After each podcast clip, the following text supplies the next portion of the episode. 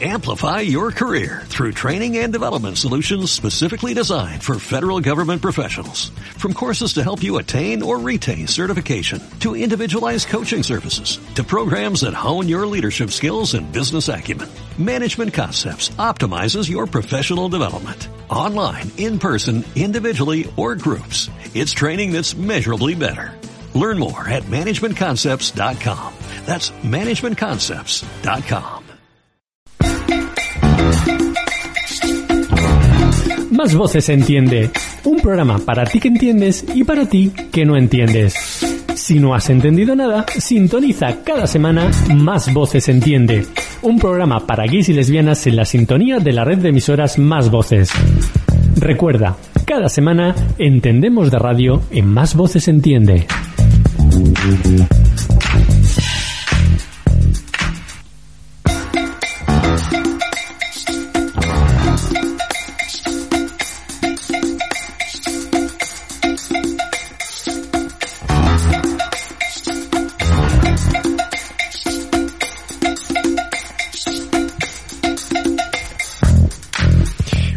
Saludos cordiales. Aquí empezamos, arrancamos más voces, entiende, ya sabes, el programa de actualidad de temática de noticias LGTBI que te hacemos, bueno, pues todas las semanas, cada semanita, desde los micrófonos de Artegalia Radio y producido por el colectivo Alicante Entiende y que, bueno, pues que puedes escucharnos en directo, ya sabes, los eh, viernes por la tarde de 5 a 6 a través de la sintonía de Artegalia Radio y también de Radio Arcoiris desde Valencia y también a lo largo de la semana, eh, bueno, pues eh, a través de las emisoras eh, que nos emiten y nos remiten, eh, bueno, pues cada semana para que, bueno, pues para que nuestras noticias, nuestra voz, nuestra música llegue allí a donde tú estés, en cualquier rinconcito de Alicante, de, Alicante, no, de España.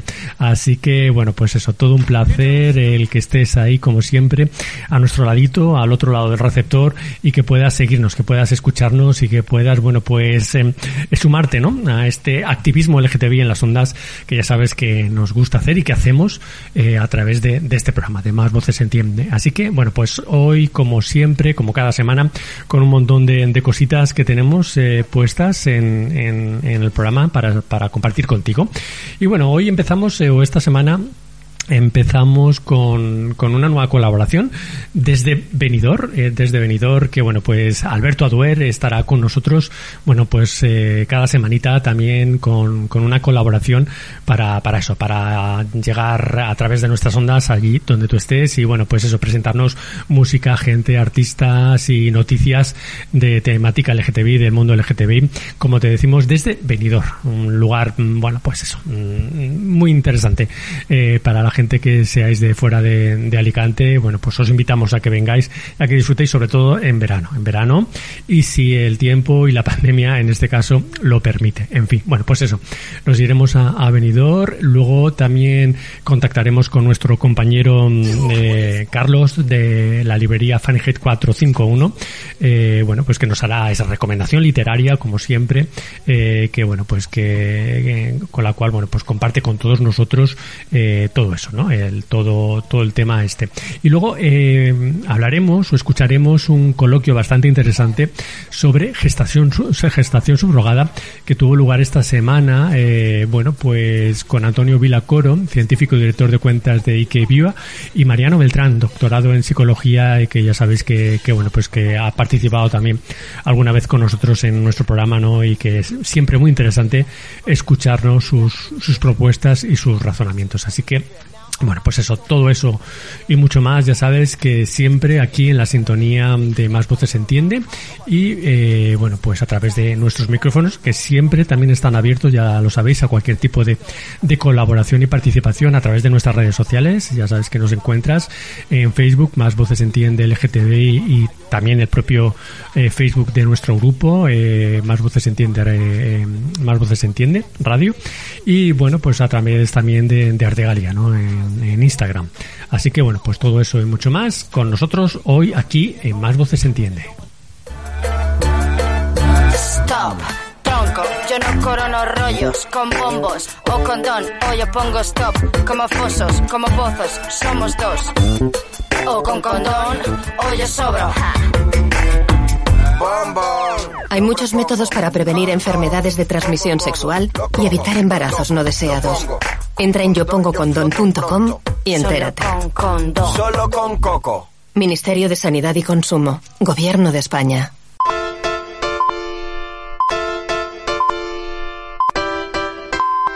Gracias por escuchar Secretos, mi pequeña bola de cristal. Más voces se entienden. Oye, vamos a dedicar hoy un programita de todo corazón al colectivo LGBTI, un colectivo en el que yo también me incluyo.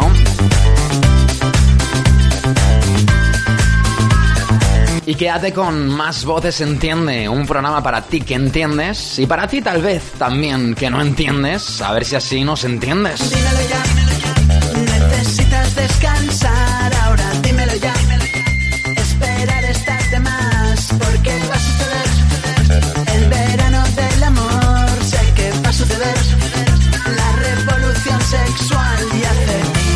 Cada semana Más Voces Entiende, un programa de radio para gays y lesbianas en la red de emisoras Más Voces. Información, actualidad y contenido LGBTI desde el colectivo Alicante Entiende. Are you ready to?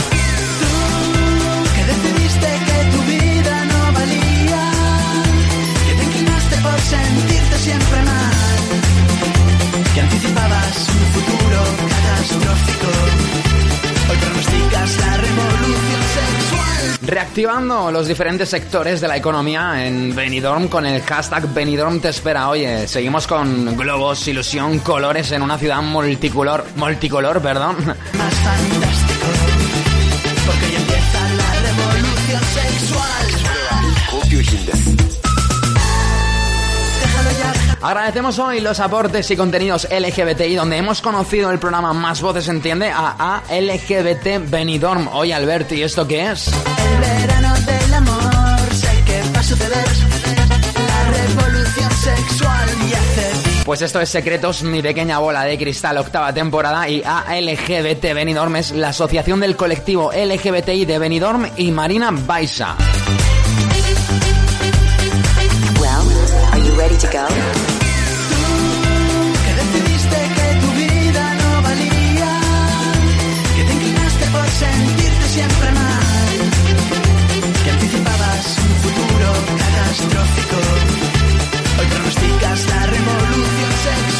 Visita su página web www.algtb.es, eh, donde encontrarás toda la información, toda la actualidad y además disponibles también teléfonos de contacto. Oye, ya sabes que en Benidorm tenemos un punto de información a la diversidad y derechos del colectivo LGBTI, ¿verdad?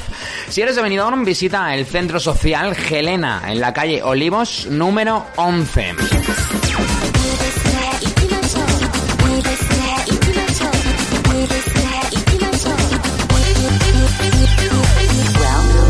Ready to go?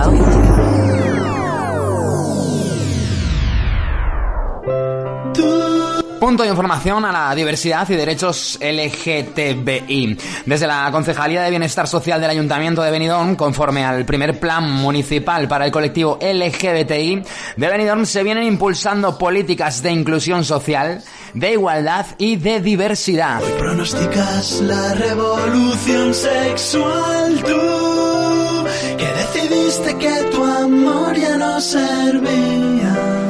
Una de estas acciones consiste en la creación de un servicio dirigido a personas, familias, entorno, eh, entorno relacional y a asociaciones proporcionando una atención profesional e integral. Este servicio proporciona información sobre recursos, formación, salud,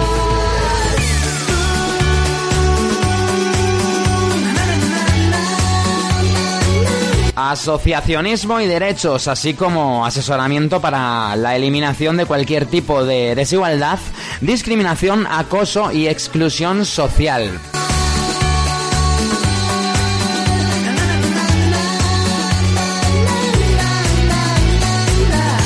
Bueno, agradecemos también a Visit Benidorm, oye, Turismo Benidorm, sus palabritas, sus fotografías. Quédate con nosotros, hombre.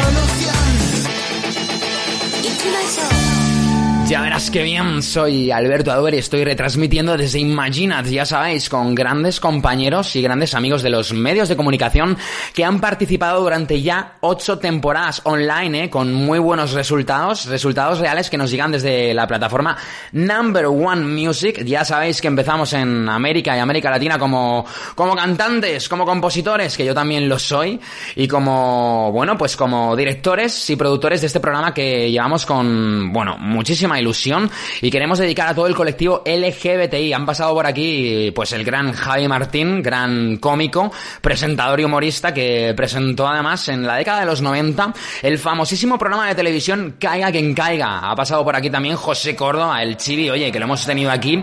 Esperamos tenerle. Ayer nos dio unos cuantos likes, como likes nos ha dado también Laura Chenoa. ¿Quién no conoce a Chenoa?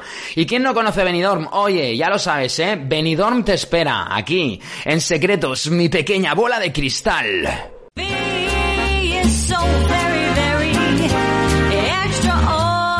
Alicante Entiende, un nuevo grupo de gays y lesbianas en la ciudad de Alicante. Un grupo de gente abierta, participativa, dinámica, un grupo sin censuras, sin barreras, un grupo libre. Alicante Entiende. El nuevo eh, grupo de gays y lesbianas en la ciudad de Alicante que te invita a participar en actividades de ocio y tiempo libre, actividades lúdicas, participativas, abiertas, para que tengas un nuevo lugar de expresión, un nuevo lugar de encuentro, un nuevo lugar lleno de gente interesante, de gente nueva con la que puedas participar. Alicante Entiende. Júmete a nosotros a través de alicanteentiende.com.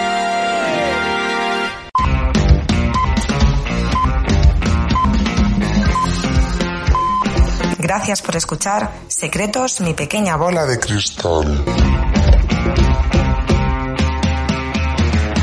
Todo ocurrió en Benidorm. Todo ocurrió en Benidorm, nos canta The Royal Flash, una gran banda a la que os invitamos a escuchar aquí en la octava temporada Secretos, mi pequeña bola de cristal. Te quedaba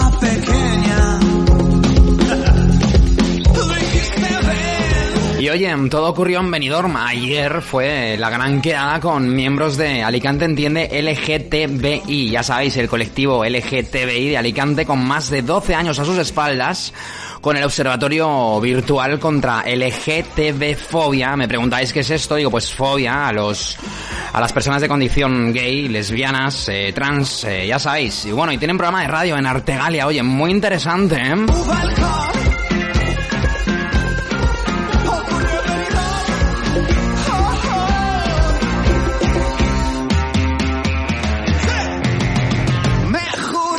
Bueno, pues en el activismo LGTBI estamos eh, aquí también en Imaginat, de, de la mano de grandes amigos y compañeros de los medios, de grandes bandas, de grandes asociaciones como Alicante Entiende LGTBI, donde ayer conocimos en persona a Luis y a José Ramón. Oye, pásate por sus redes sociales en Facebook.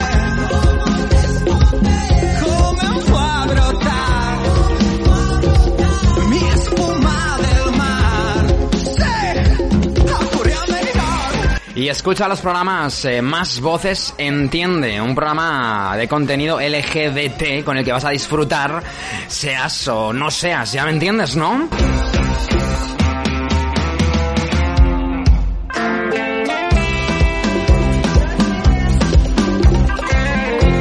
Bueno, pues vamos a hacer encuestas, vamos a hacer entrevistas, vamos a, vamos a estar contigo a tu lado en Secretos, mi pequeña bola de cristal y en Alicante entiende LGTBI. Ya te digo, quédate con, con estos nombres, con José Ramón, quédate con Luis, quédate conmigo, quédate con José Vicente en Alicante. Oye, tenemos a, a Lorena Vergara desde Argentina, tenemos a un montón de gente, a José Córdoba, el gran artista, ¿eh? Continuamos para Pico.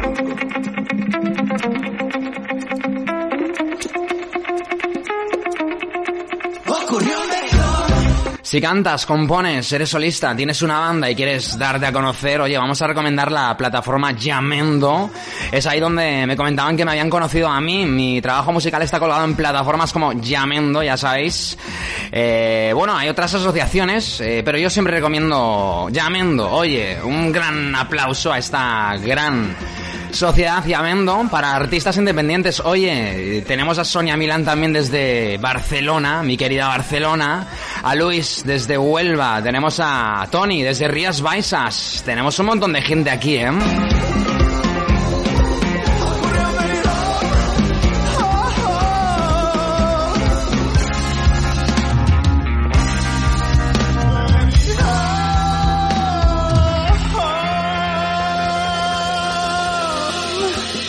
Bueno, pues ellos no están en Benidorm, yo sí estoy en Benidorm, ellos están en Alicante. Alicante entiende LGTBI. Ya lo sabéis, ya sabéis también cómo se llama el programita, Más Voces Entiende. Y ya sabéis que aquí también vamos a hablar de, de ellos y de muchísimas cosas más. Oye, ¿qué tal estás pasando el domingo? Soy Alberto Aduer, emitiendo desde España para todo el mundo. Quédate con nosotros, hombre, ya verás qué bien.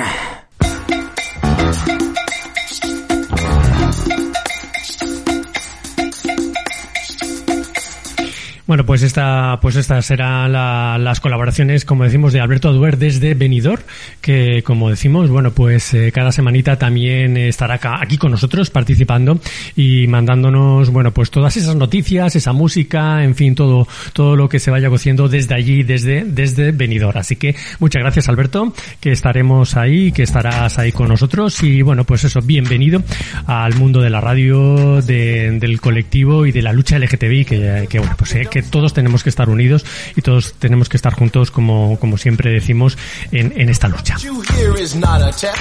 Y nos vamos ahora, bueno, pues como decimos, a, a hablar, a charlar con nuestro compañero Carlos de la librería Fahrenheit 451, que bueno, pues eso, que esta semanita también nos trae, eh, bueno, pues esa recomendación literaria, bueno, pues para que puedas eh, leer tranquilamente y bueno, pues ahora que también se acercan, eh, bueno, pues estos tiempos de, de puente, de San José, Semana Santa y tal, bueno, y que no vamos a poder movernos mucho porque todavía siguen las restricciones. Bueno, pues eso, siempre viene bien también, aparte de, de estar con nuestras redes sociales o escuchando radio, eh, bueno, pues también viene bien de vez en cuando leer un ratito. Y bueno, pues eso, agradecemos a Carlos que, que siempre nos haga esas recomendaciones a través de, de nuestro programa. Ya sabes, aquí en Más Voces Entiende. I got more clothes than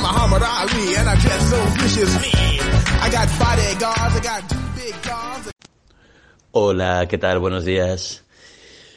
Hoy quiero hablaros del libro El bebé verde de la editorial Lumber Editores, una editorial que normalmente publica libros de arte y de diseño, pero bueno, este es el libro de una artista plástica, de Roberta Marrero, y es un libro muy especial. Eh, Es, muy bonito, de hecho, el libro físicamente, y es muy bonito y eh, en un doble sentido eh, el interior. Es porque es muy bonito como es visualmente, como son visualmente sus páginas y porque es muy bonito lo que se cuenta en él. El subtítulo del libro es muy ilustrativo. Dice Infancia, transexualidad y héroes del pop. Lo que hace esta artista, Roberta Marrero, en este libro es contar su, infan- su infancia, contar su asunción y, de su identidad transexual y sus ideas sobre la transexualidad y hablar de la importancia que han tenido en su vida lo que ella llama héroes del pop, que como os podéis imaginar pues se trata de estrellas de la música, del cine, de la televisión, famosas por su androginia o por su transexualidad. La infancia de esta mujer, pues es una infancia o fue una infancia dura en la que no solo sufrió acoso escolar, sino que además no recibió la aceptación ni el apoyo de, de sus padres. Lo que dice sobre la transexualidad no va a ser ninguna sorpresa, pero mm, es muy triste, sobre todo cuando recurre a la frialdad de los datos que nos revelan los pocos transexuales que acaban los estudios escolares, los poquísimos que pueden acceder a trabajos que no sean la prostitución, y en el uso, en el uso, digamos, en, la visión, mejor dicho, de los héroes del pop, pues hay una reflexión muy interesante que podemos, que podemos conectar con cosas que hemos hablado aquí algunas veces acerca de la importancia de los modelos, ¿no? Cómo pueden ayudar a aceptarse a una misma, a uno mismo. El libro es muy bonito, como decía antes, eh, tanto físicamente como en su contenido. Su contenido a mí se me hace un poco difícil de clasificar. La autora habla en determinado momento de novela gráfica. Yo no tanto porque tenga mis reparos con respecto a esa etiqueta como porque no veo muy claramente el libro como un cómic pues eh, no, no estoy seguro de que sea la, la forma mejor de describirlo, pero bueno, es lo que dice Roberta Marrero. Es un libro que, que, tiene, que, tiene, que combina textos e imágenes, e incluso algún pequeño cómic. Lo hace de una manera, a mi modo de ver, bellísima y es porque creo que hace que conectemos de una manera instantánea y profunda con la intimidad de la autora. Y eso hace que en algunos momentos de la lectura del libro se haga difícil no llorar de emoción. Es un libro muy recomendable, a mi modo de ver, por supuesto, para personas transexuales, pero para todo el mundo. Un libro muy, muy bonito.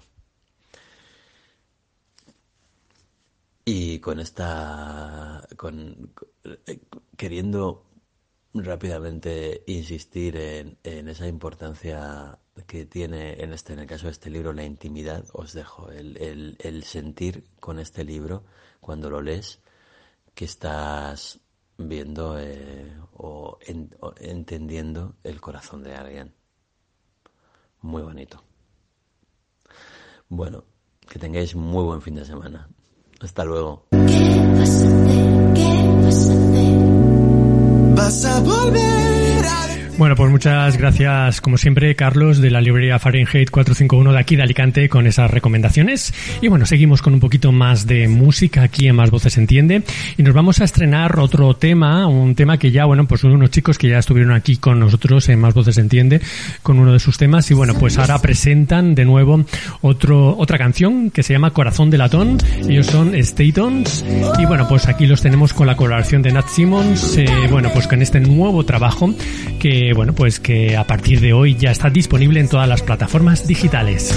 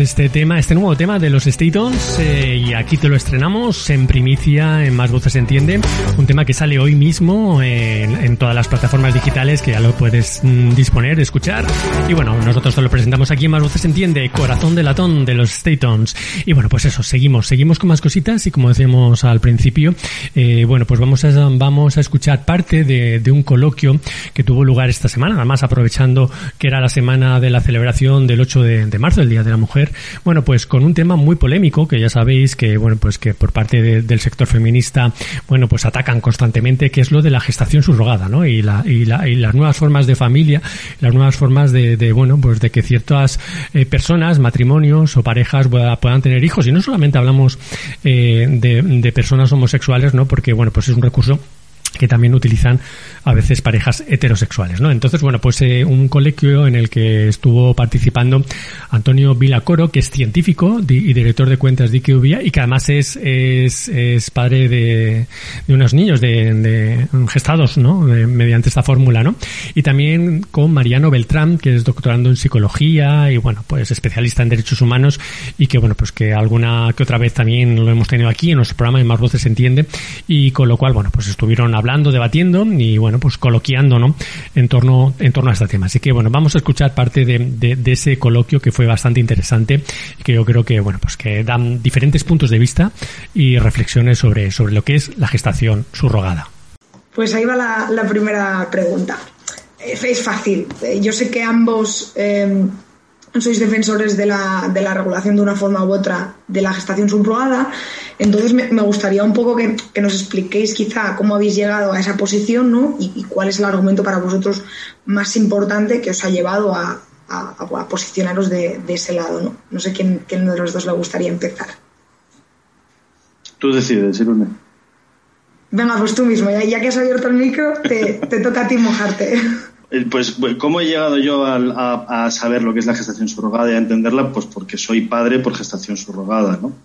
Mi marido y yo, eh, en su momento, pues eh, iniciamos el camino de ser padres, exploramos diferentes vías, estuvimos valorando la posibilidad de adoptar, lo, y, nos dimos cuenta en un momento determinado que estaba muy complicado, que para poder adoptar, pues, pues las vías eran fundamentalmente la internacional, que además había muchísimas dificultades en muchísimos países, teníamos que además simularnos ser pareja, simularnos, no, no podíamos estar casados. Y, y, de repente descubrimos a través de las asociaciones de familias LGTB descubrimos la posibilidad de la gestación subrogada, ¿no? a través del testimonio de otra familia, que es como pues en aquella época se solían descubrir las cosas, ¿no? porque no había nada de comunicación pública, ni ninguna información disponible, ni el debate que hay ahora. ¿no? en, estos momentos. Y eh, iniciamos todo el proceso y, a, través de todo este proceso pues, pues conoces cómo, no solamente eh, en lo que consiste la gestación subrogada, sino cómo se regula y pues qué, por qué se regula de, esa manera. ¿no? Eh, claro, conociendo esa realidad, pues uno empieza a formarse su, juicio de valor sobre la gestación subrogada y a entender eh, el por qué es necesario una regulación y a, a digamos, a, elaborar las razones por las que, por las que una regulación es necesaria. Y cuéntanos tú, Mariano. Ok, pues yo llegué por, por, casualidad, como casi todo. Llegué por las cuestiones de género, por el debate de género que hay en torno a este tema. Es cierto que cuando me aproximé a este tema mm, no lo tenía tan claro como lo tengo ahora. Veía muchas más zonas de oscuridad de las que ahora veo pero llegué, no me acuerdo porque llegué hace ya fácilmente 7, 8 años, con lo cual el punto exacto que me llevó a esto no lo recuerdo, pero sí que para mí todo ha pivotado mucho en torno a las cuestiones de género, de lo que pasa con el cuerpo, fundamentalmente de las mujeres, que son las que están para otras personas, y, y con los cuestionamientos que esta práctica genera y que a mí también me lo genera en, en algunos puntos yo creo que al final el, progreso de la ciencia está aquí para, para quedarse y para ser utilizado. Em, y dentro de la complejidad que esta técnica tiene y dentro de lo que, de lo que puede suponer también de explotación de los cuerpos de las mujeres, que pasa y que, y que es así en, en muchos países, creo que tenemos que poner el foco justamente en, una regulación que sea ética y que sea capaz de protegernos a todas de, esta cuestión, ¿no? Me parece muy interesante eh, las dos, eh, los dos backgrounds, ¿no? Porque de alguna forma, evidentemente, son dos formas diferentes de, introducirse a esto y probablemente eh, es incluso, hay incluso una tercera forma que es cómo me introduje yo al tema, ¿no? Pero no, no viene al caso hoy. Em, me interesa empezar a estirar por, por una de las cosas que has comentado tú ahora mismo, Mariano. Y es un poco el debate que se está produciendo en el seno del feminismo con este tipo de cuestiones. Parece, evidentemente, mm, etiquetando y generalizando, ¿no? Que dentro del feminismo hegemónico hay una corriente muy mayoritaria, o por lo menos ya te digo, lo parece, ¿no? Que se alía de alguna forma con las ideas y con los eh, postulados del conservadurismo para atacar ¿no? a la gestación subrogada. ¿Por qué crees que sucede eso? ¿Crees que hay argumentos que merece la pena rescatar, ¿no? que, que son, digamos, los que les hace tener esa, esa posición, digamos, tan, tan negativa? Bueno, esto ya, ya pasó en los, en los 90 con la donación de los óvulos, por ejemplo. Eh, hay eh, debates que son cíclicos y que vuelven siempre, ¿no? Desde sectores de un feminismo y desde la Iglesia Católica se juntaron en los años 90. Hay un artículo en El País del año 92, no recuerdo el título, en el que es si cambias ovo donación por gestación subrogada es idéntico. Los dos polos al final se acaban tocando y los dos decían que eran que las mujeres no eran vacas, no eran, bueno, era había como argumentos súper parecidos ¿no? entre ambas posiciones, que es lo que pasa en este momento. Lo que yo pienso es que em, en realidad no son tantas, sino que cuando uno tiene poder, al final uno se, uno se cree que está en una posición ética eh, y no hay cuestionamiento, ni hay eh, debate de fondo, ni pasa nada, ¿no? Pero hay una frase de que, por lo que tú preguntabas, creo que te lo, lo puede resumir mucho mejor de lo que yo lo haga, que es una frase de, de mi admirada Donna Haraway, cuando decía que los bebés humanos con corazones de mandril provocan una perplejidad ética nacional, tanto en los activistas en favor de los derechos de los animales como en los guardianes de la pureza humana. Y creo que esta es, esto es exactamente lo, que pasa con la gestación subrogada, desde una posición conservadora y desde la otra que aparentemente es más progresista y que se acaban tocando porque generan una especie de pánico moral en, torno al, cuerpo y en torno a la gestación, ¿no? Más o menos es lo que pensaría. ¿Creéis, eh, ahora mismo te doy paso, ¿eh, Antonio? ¿Creéis que mm, de alguna forma hay una especie, por un lado, ¿no? Como de un eh, rechazo que se intenta racionalizar a posteriori, ¿no? Una, especie de rechazo visceral este, hacia este tipo de cuestiones. Totalmente, o sea, pero esto es lo más humano que hay, esto de, tener una intuición moral y después hacer un intento de racionalización de esa intuición moral a posteriori, esto pasa muchísimo, ¿no? Hay, hay un psicólogo que se llama Jonathan Haidt que describe cuáles son los fundamentos psicológicos de los, de los juicios morales, ¿no? Y, en esos fundamentos psicológicos, que inicialmente los describía como cinco, ¿no? Que estaban, estaba por un lado el, cuidado, ¿no? la protección, por otro lado estaba la justicia, luego estaba el respeto a la autoridad, la lealtad en el grupo, y había un último que era el concepto de pureza, ¿no? Es, es eso, ese concepto de pureza que está relacionado con el concepto de la santidad.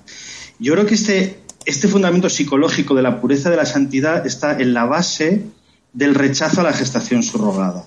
Como está en la base del rechazo al trabajo sexual, como estaba en la base del rechazo al matrimonio homosexual, como está en la base del rechazo a un montón de cuestiones de moral pública relacionadas con la sexualidad y con la reproducción. ¿Qué es lo que pasa? Que con posterioridad, como tú bien dices, a esa, a esa intuición moral negativa se empiezan a hacer todas unas elaboraciones de razonamientos que muchas veces son totalmente falaces y que, y que digamos, que, se hacen un poco a la desesperada. ¿no? El propio Jonathan Haidt, cuando estudia estos razonamientos que se hacen a posteriori, a lo que llega es que en muchísimas ocasiones, para intentar justificar fundamentos de juicios de valor basados en, en los conceptos de lo sagrado y de, la, y de la pureza, la gente intenta utilizar otros conceptos que están más relacionados con la protección y con el, y con el daño. ¿no? Te pongo un ejemplo. Si alguien está intentando defender lo mala que es la masturbación, eh, en realidad el concepto de, negativo de la masturbación está relacionado con la pureza que hay alrededor del, del, sexo para ciertas creencias, ¿no? Pero tú para poder, digamos, racionalizarlo de una manera a posteriori, a lo que llegas es a inventarte una víctima, ¿no? A inventarte un daño. Y a lo que llegas es a decir, no es que si te masturbas te quedas ciego, o te salen granos, etcétera, etcétera, ¿no? En muchas ocasiones no solamente es inventarte una víctima, también es mm, el, digamos, el negar la existencia de la libertad de elección, ¿no? No sé si os acordáis cuando Gallardón intentó hacer esa reforma de la ley del aborto, hablaba de que en realidad las mujeres estaban sometidas a una violencia estructural que les, les las obligaba a abortar, ¿no? De nuevo, es, es, es, un intento a posteriori de demonizar lo que, lo que yo intuyo que moralmente está mal, en este caso era el aborto, y, y, lo hago con, con, una serie de razonamientos que en muchas ocasiones llevan al absurdo, ¿no? Como intentar negar esa libertad que tiene la mujer e inventarse esa violencia estructural que actúa sobre las mujeres. Esa misma violencia estructural que actúa sobre las mujeres, que decía Gallardón, también se da esa, digamos, paranoia en, en ciertos movimientos feministas actualmente, que, que bien identificas como hegemónicos. No sé si tú, Mariano, eh, todo esto lo, ves eh, de otra forma. tú comentabas al principio, ¿no? Que quizá hay, hay algunos peligros, ¿no? Que, que tú le ves o, algunas cosas que te generan un poco más de reparo. No sé si nos puedes contar.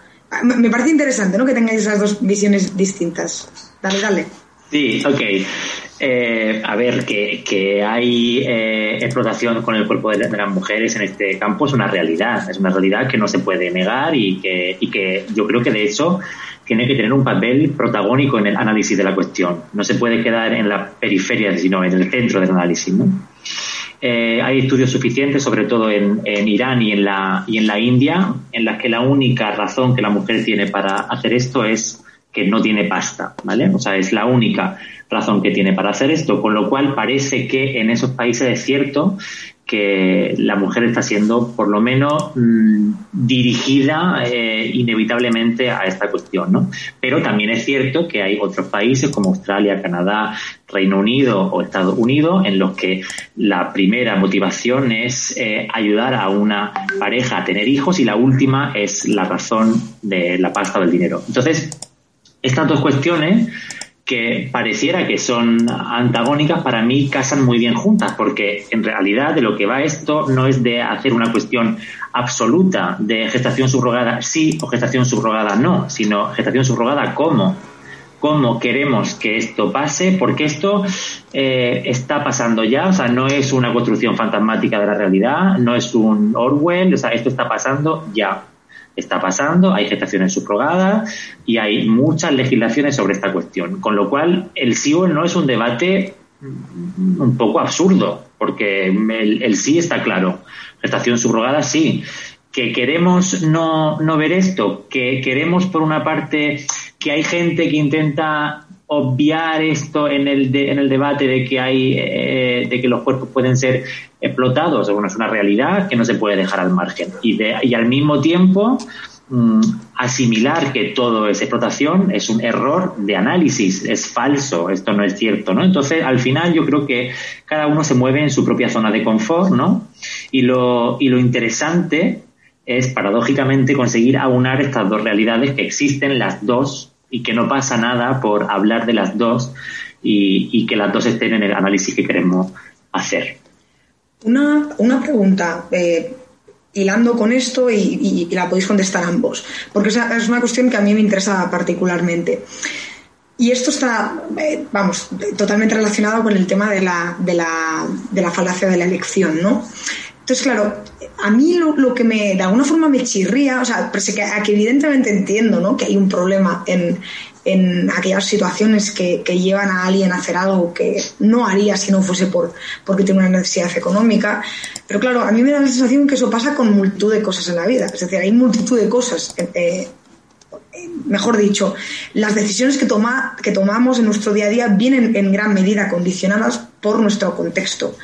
Y nuestro contexto también tiene que ver pues, con nuestras necesidades económicas, eh, y demás. Y, también con nuestra educación. Entonces, claro, a mí me da la sensación de que eso eh, no nos lo solemos plantear con las decisiones cotidianas y nos lo planteamos solo con aquellas que tienen que ver con algo que hemos entendido, que un poco era lo que comentaba Antonio al principio, ¿no? entre comillas, puritanismo, con algo que tiene que ver con cuestiones muy íntimas, ¿no? Que entendemos que, que, eso sí no puede estar de ninguna forma ligado a la necesidad económica, ¿no? Y ahí pues metemos a la, prostitución y mm, metemos incluso la pornografía y metemos la gestación subrogada. Entonces, ¿cómo, cómo casamos esas dos cosas, no? Eh, no sé, eh, claro, alguien puede ser libre. No, sí, sí, creo que Antonio tú querías decir, ¿no? Sí, no, es que quizás hemos entrado demasiado, demasiado de lleno en materias muy complicadas sin haber pasado por los basics, ¿no? Y, y, como decía Mariano antes, ¿no? Eh, eh, digamos que el, podríamos definir o, o, o, el, el, principio básico sobre el cual se asienta eh, nuestra voluntad de querer que la, la gestación subrogada se regule, ¿no? Y quizás ese principio básico es la libertad. Y es la libertad que tiene la mujer para poder decidir sobre su propio cuerpo, ¿no? Lo que en bioética se llama autonomía, ¿no? Autonomía para poder decidir qué es lo que pasa con tu cuerpo, para decidir cuándo te quieres quedar embarazada, si quieres, eh, eh, digamos, tomar medidas anticonceptivas, si el embarazo lo quieres interrumpir o lo quieres eh, llevar adelante, si te quieres someter a una operación quirúrgica o no te quieres someter a una operación quirúrgica, si te quieres someter a quimioterapia o prefieres eh, no hacerlo, o si quieres gestar a tus hijos o si quieres gestar a los hijos de otra persona, porque lo que haces es donar tu capacidad de gestar. Es decir, la gestación surrogada, uno para poder empezar a hablar de regulación, la tiene que entender como una donación en medicina reproductiva. Si no, es muy difícil hablar del tema. Una vez que entendemos la gestación subrogada como una donación en medicina reproductiva, a ese acto de donación se le aplican todos los requerimientos que se aplican en otros actos de donación y que están desarrolladísimos. Es decir, la donación, eh, digamos, en ningún caso tiene un carácter comercial. La donación puede tener un tipo de compensación económica, por ejemplo, que sirve para, eh, digamos, mitigar los posibles abusos, muy al contrario de lo que se dice, ¿no? Eh, es decir, en el momento en que enmarcamos correctamente la gestación surrogada como un acto médico, y como una donación en medicina reproductiva, estamos yendo por buen camino. Eso por un lado. Por otro lado, está el tema del, de ese rechazo moral visceral, de esa intuición moral negativa que está relacionado con el concepto sagrado que tiene la maternidad. ¿no? Y en muchas ocasiones lo que, lo que nosotros, incluso como familias, nos dábamos cuenta cuando salíamos del armario con nuestros hijos nacidos por gestación subrogada, es que la gente se planteaba este tipo de conflictos en los que se confundía el papel de la gestante con el papel de la madre. ¿no? Y de la misma manera que en su día se llegó a disociar la donación de óvulos de la maternidad, nosotros con nuestro testimonio empezamos a inducir a que la sociedad disociara el concepto de gestación con el concepto de maternidad. Yo por gestar no soy madre. Por gestar estoy, digamos, contribuyendo a un acto fisiológico, mediante un acto fisiológico mío, mediante mi fisiología, a donarle una capacidad reproductiva a otra persona. De la misma manera que cuando, digamos, estoy ovulando y mis óvulos los, los dono. Es decir, si se dan estas dos características, uno puede empezar a combatir ese rechazo inicial que, muchas personas tienen hacia la gestación subrogada y a empezar a marcar correctamente el debate de la regulación. Que efectivamente la regulación tiene que existir y como en todo en la vida existe la mala práctica en gestación subrogada, que es lo que tenemos que combatir con esa regulación, que es algo que se refería Mariano antes con eh, las explotaciones, etcétera, etcétera. Pero mala práctica hay en gestación subrogada, como mala práctica hay en adopción, como mala práctica hay en trasplantes, como mala práctica hay en un montón de aspectos de la vida para combatir esa mala práctica es para lo que es necesaria una, una buena regulación, que podemos entrar a, a, debatir en qué podría consistir. ¿no? Me parece muy interesante. ¿Cómo, cómo ves esta cuestión? Eh, tienes, tienes razón que es una cuestión previa eh, muy importante, ¿no? Eh, la, cuestión de, bueno, pero estamos, digamos, como premisa a favor de que quien quiera lo pueda hacer con garantías, más allá de luego entrar a hablar qué pasa con, ¿no? Lo, lo que queda en los márgenes. No sé, ¿cómo lo, cómo lo ves tú, Mariano?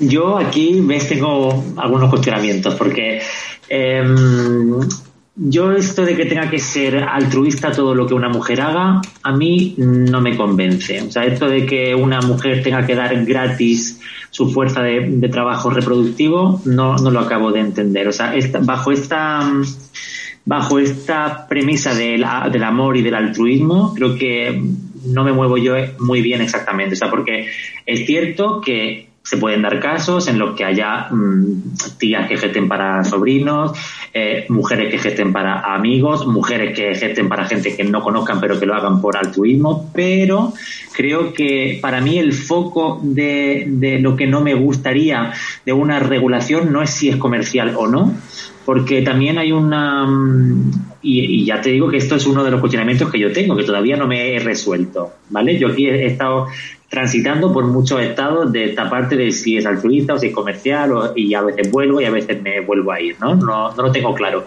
Pero cada vez estoy más cerca de, de por qué tengo que estar asumiendo que lo que haga una mujer tiene que ser por amor. Puede ser que no, no lo sea, ¿no? Entonces, eh, está bien quien lo quiera hacer bajo la premisa de la donación, pero mm, no, eh, también está poniendo su cuerpo y su fuerza de, trabajo para esta cuestión. Entonces, seguramente esta sería una de las cosas que a mí me gustaría profundizar más, que yo ya te digo que no lo tengo claro del todo, con lo cual voy y vengo en este sentido muchas veces, ¿no? Y déjame, perdona, eh, Mariano, te, iba a contestar una cosa, es que creo, creo, claro, cuando, cuando has empezado con este tema de la donación, a lo mejor no me, no me he explicado bien. Cuando yo defiendo que la gestación subrogada se tiene que enmarcar como una donación, no significa que esté defendiendo que esa, que esa donación no esté compensada económica o de la manera que fuere, ¿vale? Es decir, eh, en España una mujer puede donar óvulos y esa donación está compensada económicamente esa compensación económica viene, digamos, a resarcir las molestias y los riesgos que, esta mujer, a la que esta mujer se somete por el acto de donar, que es lo que dices tú. Es de justicia que una persona que, digamos, realiza una donación y que tiene que incurrir en una serie de sacrificios que pueden ser económicos, de tiempo, de lo que sea, reciba una compensación. Incluso la ley española lo que llega a decir es que esa compensación será, eh, nunca será lo suficientemente elevada como para inducir a participar por motivos puramente económicos. Y además es que este tipo de regulación no solamente la tienes en, en donaciones, también la tienes en investigación clínica, por ejemplo, ¿no? Cuando un voluntario sano participa en un ensayo fase 1 puede recibir una compensación económica. Pero compensación para, para mí es una cosa y onerosa, o sea, y si está cobrando más allá de lo que, o sea, que ninguna de las dos cosas para mí sería cuestionable lo que quiero decir, o sea, no, no creo que, que, que para, para, para mí el, el, mi línea roja no es si la mujer está siendo compensada o si cobra más allá de la compensación, por entendernos. Creo que para mí hay otras, otros parámetros que me indicarían más eh, alarmas que esta. No creo que para mí estas, ¿por qué tenemos que estar todo el rato con la presunción de que una mujer tiene que hacerlo todo sin cobrar o, sin cobrar tanto como se, se le presupondría? Porque es cierto que con el tema de la o, sea, con los gametos, da igual si es con los óvulos o con, los, o con el esperma, pero con lo que sea, al final no, se, no, no, hay un cuestionamiento porque es cierto que es un acto, bueno, no son nueve meses de, de proceso y es más complicado, ¿no? Pero independientemente de esto, yo creo que hay una romantización evidente de la gestación de cualquier gestación, esta imagen de que la mujer que gesta tiene que estar imbuida por una serie de emociones sagradas y fantásticas y tiene que estar flotando y tiene que ser una cosa, en fin, muy virginal y muy católica, por cierto. Eh, y, claro, cuando encima quiere cobrar, pues ya es algo incomprensible, ¿no? Entonces yo creo que, el, eh, insisto, para mí mm, me genera cuestionamiento este punto, pero como hemos aquí venido para hablar libremente, pues hablamos en libertad, ¿verdad? Y, yo creo esto, que este tema es uno de los puntos que habría que sentarse, que debatir y que hablar, porque yo por lo menos tengo, aquí no me acabo yo de aclarar, y cada vez estoy más cerca de por qué tiene una mujer que eh, asumir que tiene que ser compensada, pero no puede cobrar por ello, eh, por qué una mujer tiene que regalarle al patriarcado gratis sus fuerzas de trabajo, por qué, pero no, no solamente en la gestación para otro, sino en la, en la gestación para ella ¿no? ¿Por qué tiene que estar gestando para ella bajo, la, bajo una premisa del amor y de la generosidad? ¿Por qué, no? O sea, esa fuerza de, trabajo, ¿qué pasa con, esa mujer que gesta para ella misma? Que para mí va todo conectado, ¿eh? No, es solamente cuando gesta para otra. De todas maneras, te das cuenta que al final estamos hablando de una cuestión de cantidades o de matices, ¿no? Porque el, el hecho de que yo compense eh, ya abro un melón, ¿no? Que es el que, el que puedo, digamos, eh, eh, digamos, hacer una transferencia de valor, ¿no? Transmitir dinero hacia la, hacia la persona que dona su capacidad de gestar, hacia esta mujer. Y estamos hablando de, de cuánta cantidad es justificable o no es justificable, no es más que eso, ¿no? El, el, y esto es lo que en la mayor parte de los países existe una regulación sobre esta cantidad, ¿no? No, no, es, no es un mercado libre, por así decirlo, porque no, porque digamos cualquier mercantilización se percibe como algo negativo. Es decir, esto es lo, que, lo que aquellos eh, previos nobles de economía llamarían un mercado repugnante. Es decir, los seres humanos percibimos como repugnante el hecho de que se mercantilice con ciertas cuestiones que son sagradas. Y la maternidad es una de ellas. Correcto. Y esto es lo que hace es que se, que se conceptualice de una manera diferente, ¿no? Que lo que lo que se está haciendo no es pagar por un servicio, sino que lo que se está haciendo es una donación. Y que eh, esa donación, como manera de proteger a la persona que dona, puede tener una serie de compensaciones que ayudan a esa persona pues a, digamos a ejercer su acto de donación. La Sociedad mm, eh, Americana de Nefrología, por ejemplo, se está planteando el por qué no se, se realizan unas compensaciones a los donantes de riñón en donaciones intervivos, ¿no? Y esto lo que saben es que salvaría muchísimas vidas y que hay mucha gente que a lo mejor pues sería capaz de donar un riñón, pero le falta un pequeño empujoncito, ¿no? Decir, bueno, pues te voy a compensar el tiempo que has dejado de trabajar, te voy a compensar eh, el tiempo que has estado hospitalizado, las molestias. Incluso se habla de maneras de compensarlo, ¿no? En Estados Unidos, en donde no hay, digamos, una, una, un, estado de bienestar y una protección sanitaria universal, pues se habla de compensar a estos donantes con un seguro de salud que les deje cubiertos el resto de su vida a ellos y a sus familias, ¿no? Y bueno, pues es un, es un buen acuerdo, ¿no? Yo, eh, eh, digamos, eh, te cedo mi, te dono mi riñón y a, cambio pues recibo esta compensación. Pero en pocas ocasiones se habla del mercado de riñones. Es decir, yo llego y vendo un riñón porque esto em, queda automáticamente percibido por el ser humano como algo completamente deplorable y que puede llegar a, dar lugar a abusos. Que en la, en la adopción hay gran hay grandes cantidades de dinero y grandes niños traficados en la adopción. ¿eh? El, otro día se me ocurrió, perdón, perdón, se me ocurrió símil. No, no por hacer el símil, sino porque yo recuerdo a una persona en Twitter ¿no? que estaba poniendo que que la gestación subrogada implicaba la venta de niños y le dije, hombre, digo, si estás haciendo esa asociación, me sorprende que no hagas la asociación cuando hablas de, de, la, de la adopción, ¿no? Que en ese caso incluso, eh, evidentemente el niño existe, pero incluso eh, podríamos establecer ese, ese paralelismo de forma más sencilla, ¿no? Porque directamente te entregan el niño después de que tú hayas pagado. En este caso, en la gestación subrogada, en la mayoría de los casos, eh, el comité, los padres comitentes comparten, o por lo menos uno de los dos, o los dos, cuando son parejas heterosexuales, comparten material genético con ese niño, ¿no? Con lo cual ahí hay eh, también una diferencia importante. Eh, eh, se, se, hacen muchos paralelismos entre la, entre la adopción y la gestación subrogada, pero la gestación subrogada es una técnica de reproducción asistida y su, su fin es ayudar a unas personas, a una familia a, a tener descendencia, a ser padres y madres. ¿no? La adopción, sin embargo, su fin es otro completamente diferente. La adopción es un mecanismo de protección de la infancia. Y la adopción, para lo que sirve es para que los menores no estén viviendo, los menores en situación de desprotección, no estén viviendo en una institución, en un orfanato, y que tengan una familia que les acoja y que les pueda, digamos, dar todo el cariño del mundo y criarlos pues, con todas las condiciones que un ser humano necesita. Ahora bien, claro, la, la gente que demanda adopción puede llegar a interpretar el sistema de una manera completamente diferente, ¿no? Y a decir, bueno, yo tengo derecho a adoptar, no es el niño quien tiene derecho a ser adoptado. Eh, y luego está todo el tema del, de, digamos, de todos los mecanismos que lo que hacen es favorecer que existan garantías para el niño que va a ser adoptado, pero que estos mecanismos cuestan dinero. Y claro, automáticamente uno puede llegar a confundir el dinero que paga por todos estos mecanismos que garantizan la adopción con el dinero que paga por comprar un niño, ¿no? Y es, digamos, es una confusión eh, garrafal.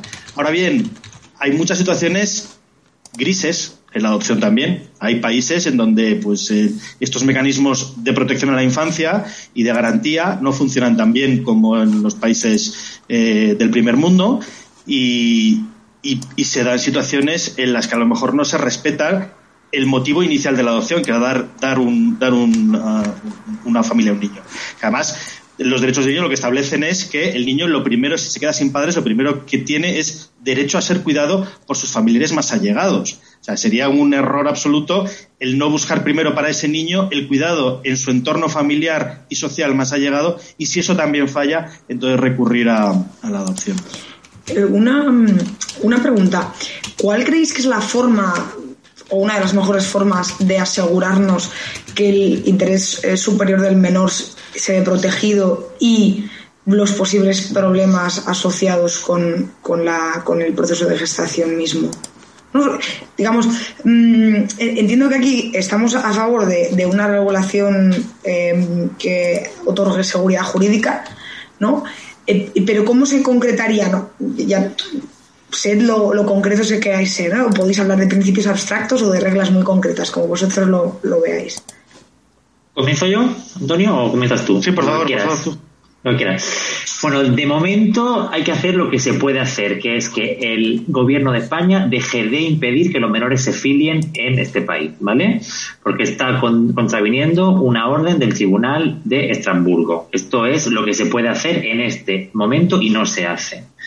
Em, y si nos ponemos con la, con la ley, cuando sea ley, eh, yo soy muy fan de la, de la pre-order, ¿no? De que a los seis meses de la gestación eh, haya una orden judicial en la que se esté ya la filiación determinada antes del parto Em, y que esto genera todas las garantías jurídicas del mundo. Por supuesto, eh, hasta los tres meses esa mujer puede abortar sin eh, dar ninguna explicación y sin decir yo es como lo veo y sin decir nada y sin pedir permiso porque gestar para otro no puede conllevar que tus derechos sean menos, ¿no? Son lo, que son son y tú hasta los tres meses puedes abortar y esto no se negocia ni está sobre la mesa ni se pone en un contrato. Esta parte para mí es innegociable.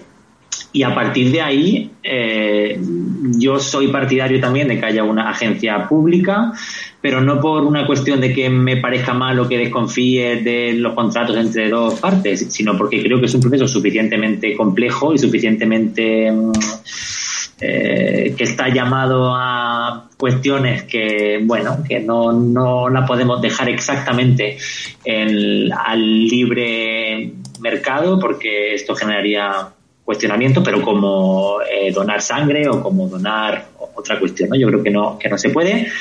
Y partiendo de ahí, yo creo que lo que hay que sentarse es a hablar respetando siempre que los derechos de la mujer no son menos, que esa mujer puede abortar sí o sí, que la filiación no es por el parto, como en, en este momento, sino es por la intención, o sea, es, si eres comitente, no tiene que ver con, con el parto. Y a partir de aquí tenemos que rehacer toda una historia de cientos y cientos de años en los que madre es la que pare, que esto ya no vale y no sirve, y hay que reescribir esta, esta historia o por lo menos escribirla a partir de ahora de una manera distinta y esto es un reto, pero llegará antes, sí o sí, pero si no nos sentamos con estos parámetros de, de, desacralizar un poco el tema de la maternidad y de la gestación y del parto y de dejar de romantizar todo esto como si fuera el único fin o el mejor fin de una mujer es gestar y, y dar hijos, creo que en el momento en el que dejemos de romantizar esta cuestión podremos hablar de cosas concretas con mayor facilidad.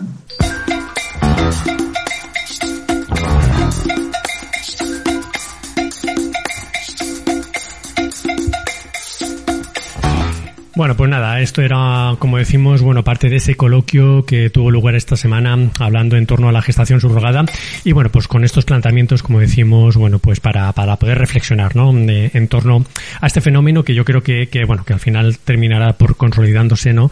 Como, como eso, como nuevas formas de formar familia. En fin, nada más, hasta aquí este tiempo de radio, como siempre, más voces se entienden, eh, esperemos que lo hayas pasado bien, en fin, nosotros, como siempre decimos, lo lo pasamos bien, bueno, sabiendo que estás al otro lado del receptor. Así que nada, hasta la semana que viene, los saludos más cordiales de José Ramón y bueno, pues eso, nos escuchamos la semana que viene. Hasta luego.